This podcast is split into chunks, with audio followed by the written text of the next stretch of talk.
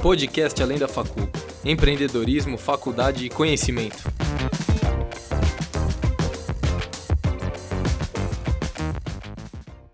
Fala pessoal, tudo bem? Sejam bem-vindos ao nosso primeiro podcast em comemoração aos nossos 50 mil seguidores. Muito obrigado a cada um de vocês. E para começar já com o pé direito, a gente tem aqui, com muito prazer, Rafael Puglisi, que é um odontologista extremamente famoso. E a gente queria agradecer pela sua participação, Rafa. Muito obrigado pelo convite. E a gente queria agora já começar falando um pouquinho de empreendedorismo. Nosso público tem, tem bastante essa, essa vontade de empreender. Então a ideia é mostrar um pouco que pode se empreender em qualquer qualquer ambiente, né? Desde economia, administração, odontologia. Então eu queria que você começasse contando um pouquinho como é que foi a sua trajetória. Bom, meus amigos, obrigado aí, parabéns em primeiro lugar por atingirem aí o número expressivo de 50 mil seguidores. A gente sabe que não é fácil hoje no meio das mídias sociais é, atingir esse número. Obrigado também pelo convite de estar aqui hoje né, poder compartilhar um pouco aí do que a gente tem feito nas mídias sociais e também o carinho de poder dividir aí esse conhecimento do que a gente tem feito. Esses últimos cinco anos que eu tenho atuado aí no Instagram como plataforma principal né, de, de rede de comunicação, né, divulgar um pouco desse trabalho. Mas, em primeiro lugar, é falar sobre o empreender, né, como empreender. Lá do meu visual, né, do, meu, do meu lado como um profissional da área de saúde, né?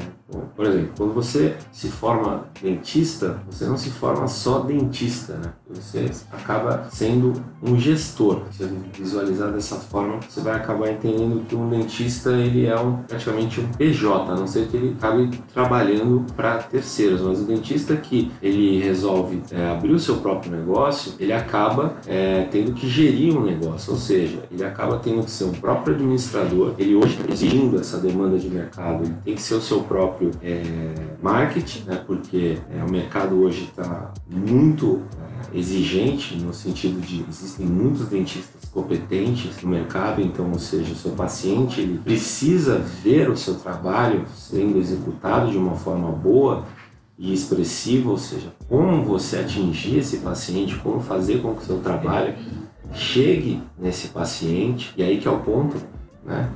Então, quando eu, quando a gente fala de jornada, e foi a sua pergunta, né, eu me coloquei nessa, nessa, nessa, esse foco porque eu, eu não fui o profissional, eu decidi que eu não ia ser o profissional, ia ser é, o profissional que iria trabalhar para outro profissional. Eu queria ter o meu próprio negócio. Por quê? Eu já vinha de uma família de dentistas, mas uma família que é, onde meu avô estava é, já decidido que iria parar o negócio. Né? Ele estava no, no, no, final do duelo dele e ia é, colocar ali o, o, império dele que ele havia construído, né, praticamente, ele ia repassar aquilo em diante, ele ia vender aquilo e colocar aquilo para frente. Né? Só que eu contornei essa situação e falei, não, eu quero assumir esse controle. Só que a partir do momento que isso tudo veio para mim, eu assumi diversas responsabilidades. Uma pessoa ali de 20 e poucos anos, né, de 22, 23 anos, né, como é que estava preparado para assumir tudo isso? Né? Aí vem tudo aquilo que eu fui construindo ao redor e né, muito da minha formação naquela época eu fui atrás de formação como coaching, né, como coach na verdade, muitos livros de desenvolvimento pessoal, é, PNL, né, parece que não, mas funciona muito. Né, a gente atrás disso, é, livros de é, é, marketing, Philip Kotler, eu fui entendendo, e claro, meu irmão me ajudou muito nisso, que é formado, que tem né, um MBA em, em é, comunicação pela UCLA, é formado na faculdade de, aqui em São Paulo, na ESPM, e gestão nas, nas nuvens e, e redes sociais. Então, ele é na propaganda de escola superior de marketing, é formado em, em marketing, né? Então, assim, facilitou muito o meu caminho, me ajudou muito entender essa mecânica e eu fui desenvolvendo esse, esse trabalho e entendendo que rede social era muito importante porque era a mecânica mais barata e mais acessível para que eu conseguisse atingir o meu público e mostrar para o meu público a ferramenta de trabalho que eu tinha, porque não basta você fazer um bom trabalho se você não divulga esse trabalho e não mostra para os seus pacientes que você tem um bom trabalho. Né? Não basta você ser bom hoje no mercado se o seu paciente não sabe que você é bom.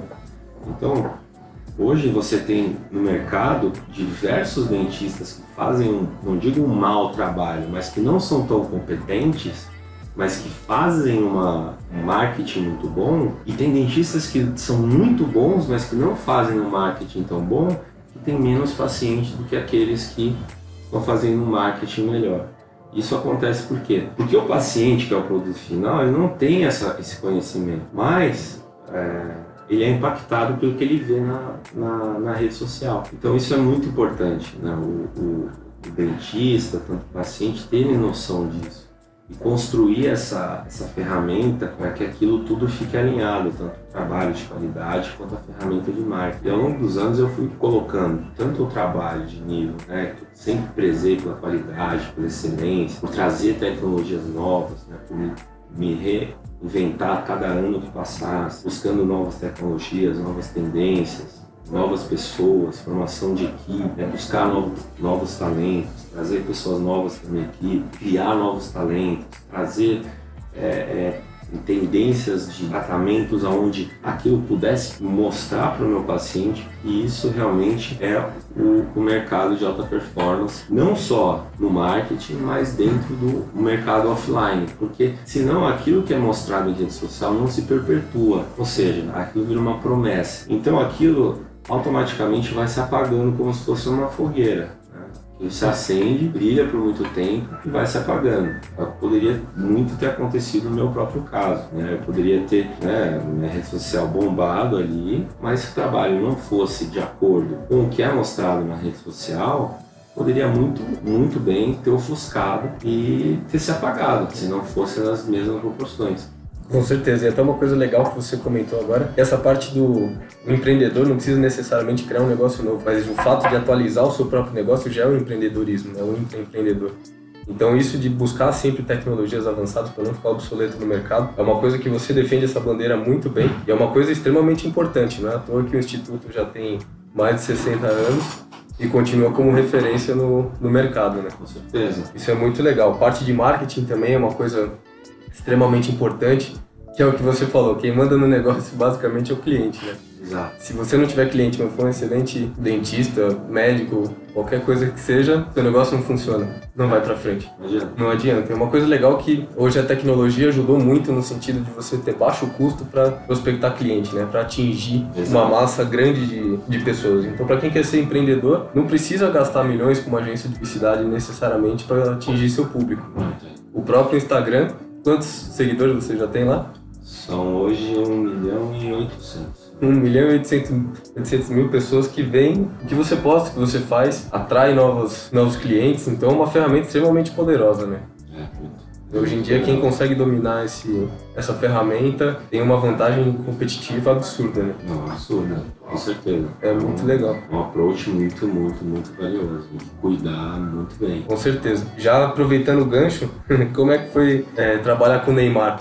Cara, muito legal, porque o cara ele é, assim, 100% coração, humildade surreal, né? Você, é o menino da paz, né? É, totalmente. Você porque assim, as pessoas criam imagens, assim como criam, já ouvi falar muito de mim, né? Criam, criam barreiras, ah, o cara é metido, o cara é isso, o cara é aquilo. Você vê a hora, meu, puta cara coração, puta cara humildade, você troca ideia, tá trocando ideia com um amigo. Né? Virou um. E foi um paciente, cara, como eu falo, né? É um, é um paciente assim, eu não faço acepção de pessoas aqui. Entre quem entrar vai receber o mesmo padrão de atendimento, que é o padrão que eu, assim, meu melhor sempre. Então, é o que eu falo, né? A gente tem, preza por o melhor para os pacientes sempre. A Z, sempre a gente vai o melhor para eles. Isso é fantástico. É cliente em primeiro lugar, não tem como fugir. A gente acaba sempre voltando nesse mesmo, mesmo ponto. É, dos artistas aqui, para quem não conhece, o Rafa já trabalhou com vários artistas, né? Entre eles aqui anotei alguns, Giovanna Elbach, o Erasmo e a Gabi Pugliese, veio o Neymar, o nadador Xuxa. O Xuxa veio. Rodrigo Faro veio, veio aqui também. Faro, veio a Bela Focone. Cara, veio uma turma aí, a, a, a Nicole lá que tá no Power Camp, a Nicole Balls. Débora. Débora. uma boa aí. bem legal, bem diversificado, né? É. E aí, esse pessoal, pelo que eu tenho visto, tá mirando muito nessa tal de lente de contato dental, né? É uma moda que entrou agora. Como é que isso funciona? Não, meu, é muito. É o tratamento da vez, né? Bem que não é uma coisa nova, né? Já é muito. Já existe há 20 anos, mas as pessoas não sabem disso. Meu avô já fazia isso há 20 anos atrás. Né? Mas no Brasil isso tomou uma proporção grande. Eu acho que eu, é, eu um dos que mais falou sobre isso em mídias sociais. Eu acho que eu, as pessoas com que eu trabalhei também falaram, né? todas essas pessoas que a gente citou, tem uma lista aí com mais de 70 dessas celebridades, se a gente pode chamá-los assim, eu acho que é a palavra que encaixa para eles, personalidade da mídia, e são pessoas, né?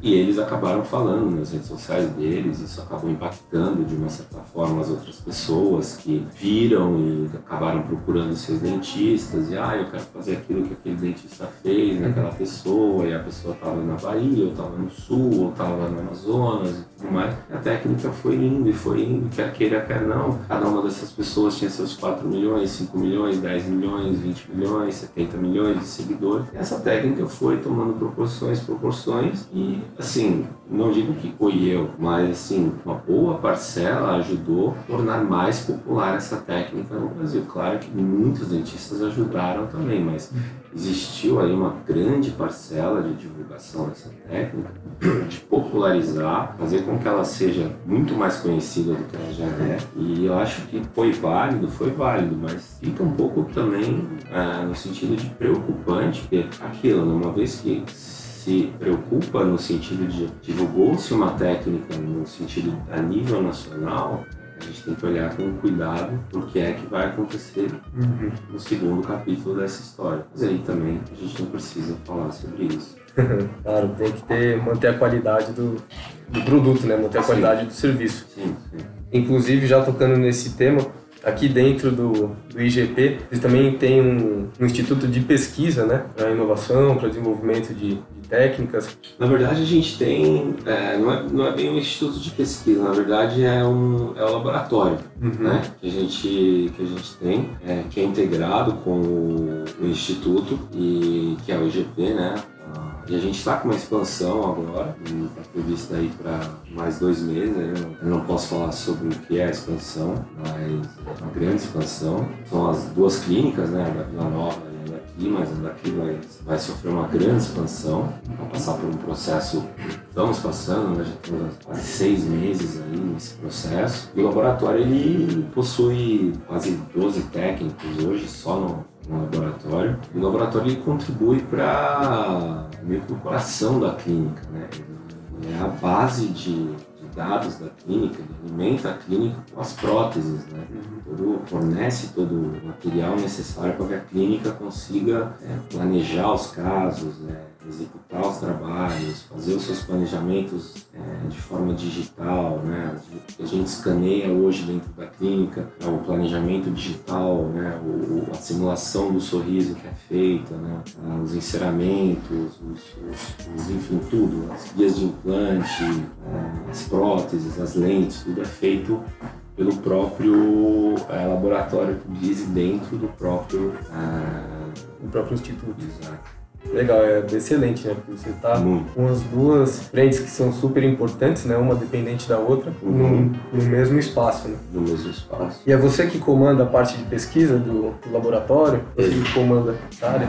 Exato, a gente tem um coordenador do laboratório, né? Que, que cuida dessa parte, né? Que coordena a, a equipe do laboratório, né? Que é um que é um ceramista, né? Existe um cadista né, no setor do CAD-CAM, que é o coordenador da parte do CAD. Então são dois coordenadores para cada setor de, de experiência. Né? Uhum. Ao todo, quantas pessoas que são do Instituto que trabalham aqui? Hoje são 45. 45 pessoas. 45 pessoas, é bastante gente. Bastante gente.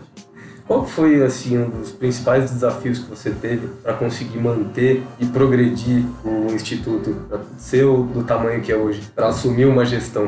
O maior desafio foi resiliência. Resiliência, essa foi uma boa resposta. É, não foi fácil a trajetória, né? Assumir esse, esse negócio também não foi fácil, mas principalmente hoje, dentro dessa jornada, o negócio familiar é muito complexo, né? E você alterar toda, toda a mecânica de um negócio que ao longo dos anos deu muito certo, por alguma razão começou a dar errado, você não a errado, mas pareceu a não funcionar mais, e você precisou ser aquela alavanca, fazer com que aquilo mudasse, só que sem ter os recursos financeiros na época, passar a fazer com que aquilo tivesse funcionar e depender disso para que a nova força voltasse a funcionar, foram tempos árduos. Né?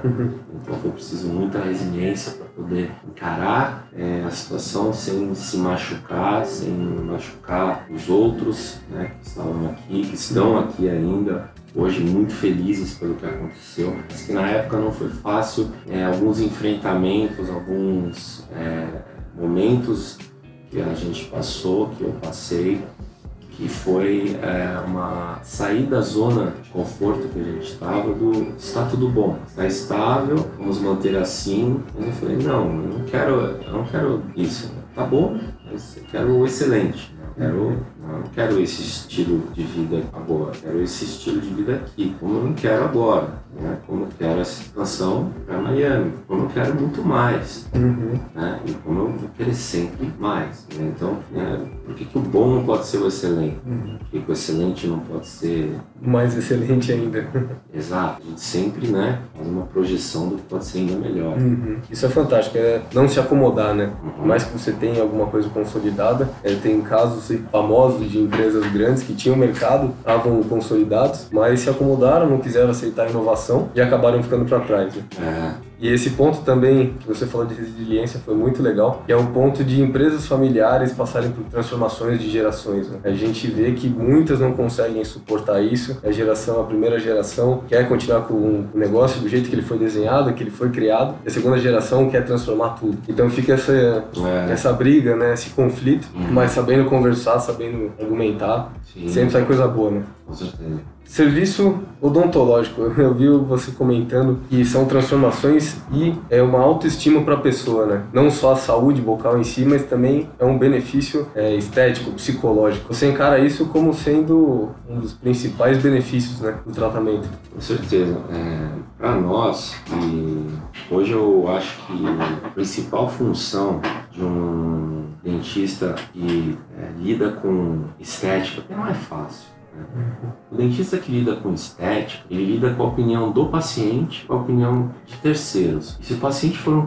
paciente fraco de opinião, ele vai se deixar levar por terceiros. No sentido de, se o trabalho ficou bom para o paciente, ele pode olhar para aquilo no espelho, pode chegar um terceiro e falar: não, ficou muito amarelo ou está muito branco. O paciente pode chegar para você, como já aconteceu, e só lava, só quebra prato quem lava. Ah, meu amigo achou muito branco, quero trocar. E você sofre essas, essas imposições dos pacientes. Porque aquilo, o dentista que está entre quatro paredes, fechadinho ali, é, trabalhando com outros tipos de tratamentos, ele não está exposto a isso. Agora, o dentista que está lá, lidando com habitação oral, trabalhando com estética, transformações de sorrisos, autoestima, pacientes, seres humanos, ele está lidando com pessoas que são influenciadas, que têm transtornos, que têm distúrbios, que podem aceitar um tratamento hoje e amanhã simplesmente mudar de ideia, como eu já vi muitas vezes acontecer. Então, por isso que eu prezo muito a minha opinião nos tratamentos e às vezes não a do paciente, né? Uhum. Por isso que eu prezo a função do tratamento em primeiro lugar e não a estética, né? Por isso na cabeça do paciente como fonte principal para que o paciente entenda que o mais importante é a função e ótimo, a estética é o bônus do tratamento. Né? Uhum. Né? O paciente primeiro ele precisa entender essa mensagem, no segundo momento ele vai conseguir absorver aquilo e ponto final. Passado isso, né, a gente tem que saber fazer o tratamento atingindo a expectativa do paciente e atingindo a nossa expectativa. E não só atingindo a expectativa do paciente. Ele vive e mexe dias depois, o paciente pode virar motivo de chacota e é o seu nome que está em jogo. Uhum. E depois o que, que vai acontecer? Vai falar, ah, mas foi ele que fez. Mas por quê? O paciente pediu. Mas quem fez foi o dentista. o que acontece? É, é, muito tênue a linha entre expectativa do paciente e expectativa do dentista, né? Então eu acho que tem que alinhar muito é, hoje o que se faz dentro de consultórios para a gente não acabar se dando um tiro no pé, porque hoje a gente observa muito por aí a gente dando voltas, voltas e voltas, sempre caindo no mesmo lugar, onde pacientes ah, exagerando no botox, exagerando nos dentes brancos, exagerando em técnicas ah, de silicone de próteses mamárias muito grandes. E o que acontece? Depois viram, se arrependeram, uhum. mudam de ideia, e aí o que acontece? Ficam frustrados e acabam se arrependendo. Então, eu acho que o bom senso do paciente, o dentista em primeiro lugar, tem que alertar é, o paciente disso. E não é por falta de alerta né, dos dentistas, pelo menos da minha parte, não é. Mas existem casos que você não vai virar e falar, não, eu não vou fazer. eu mesmo já passei por isso e assim, a gente quebra a cara, não tem jeito. Quebra a cara e, e bola pra frente, né? Bola para frente. São aprendizados que vêm e a gente tem que seguir em frente. Então são detalhes né, que a gente vai somando a nossa continha da vida para que é, fique de lição e que a gente possa passar para outros profissionais para que aquilo não volte né, uhum. a sucumbir dessa forma. Uhum. Sensacional. É verdade, você tem total razão. que a gente acabou de falar de mídia social, de influência é, é muito nítido, né? A gente acaba fazendo alguns procedimentos, tomando algumas atitudes, pensando no que o outro vai achar do que o que a gente realmente gosta, o que a gente gostaria de fazer, né? Isso é uma coisa, foi bem legal esse ponto. Para finalizar, você falou de aprendizado. Como é que funcionam esses cursos que você, você dá? Ah, os cursos são, são muito interessantes, são cursos de... temos duas plataformas de, de cursos, né? São são os cursos de imersão, né? Que acontecem em três dias consecutivos aqui no, no IGP em São Paulo. É, são cursos voltados para reabilitação oral adesiva, é, focados, né? diretamente em lentes de contato, né, como tratamento reabilitador. A gente, no caso, né, tem paciente ao vivo, então eu e minha equipe a gente consegue em três dias reabilitar um caso com laminado cerâmico, hoje no fluxo digital. A gente passa o hands-on para os alunos, então cada um dos colegas tem ali o seu manequim, fica com o seu micromotor elétrico, ali com o seu kit de brocas, com as nossas sequências, tem toda a experiência de preparar um caso do início ao fim protocolado, a experiência do mockup, a experiência de dimensão espacial com as guias, né, do isolamento absoluto, tem toda a teoria de preparação, mockup, cimentação, a experiência de fazer no simulador a, a cimentação do caso. Sim, é um curso bem, bem interessante, rápido e, e, e prático, muito intenso, com carga muito densa, mas uhum. muito intenso, né? Curso muito legal, né? Já ministro ele fazem já quatro anos já tem quatro anos ou cinco anos de vida, é um curso muito, é, muito, muito aceito. Se não me engano, já são mais de quase 1.500 ou 2.000 alunos já formados né, por esse curso. Já tem o diploma do VIP, então já tem, tem uma história aí muito boa, muito bonita. E, e o outro projeto é o nosso curso de especialização em Balneário Camboriú, na Faculdade Avantes, onde eu e minha esposa somos é, ela, na verdade, ela é a coordenadora do, do curso e nós é, tocamos juntos a especialização lá. Somos uma equipe de 10 professores.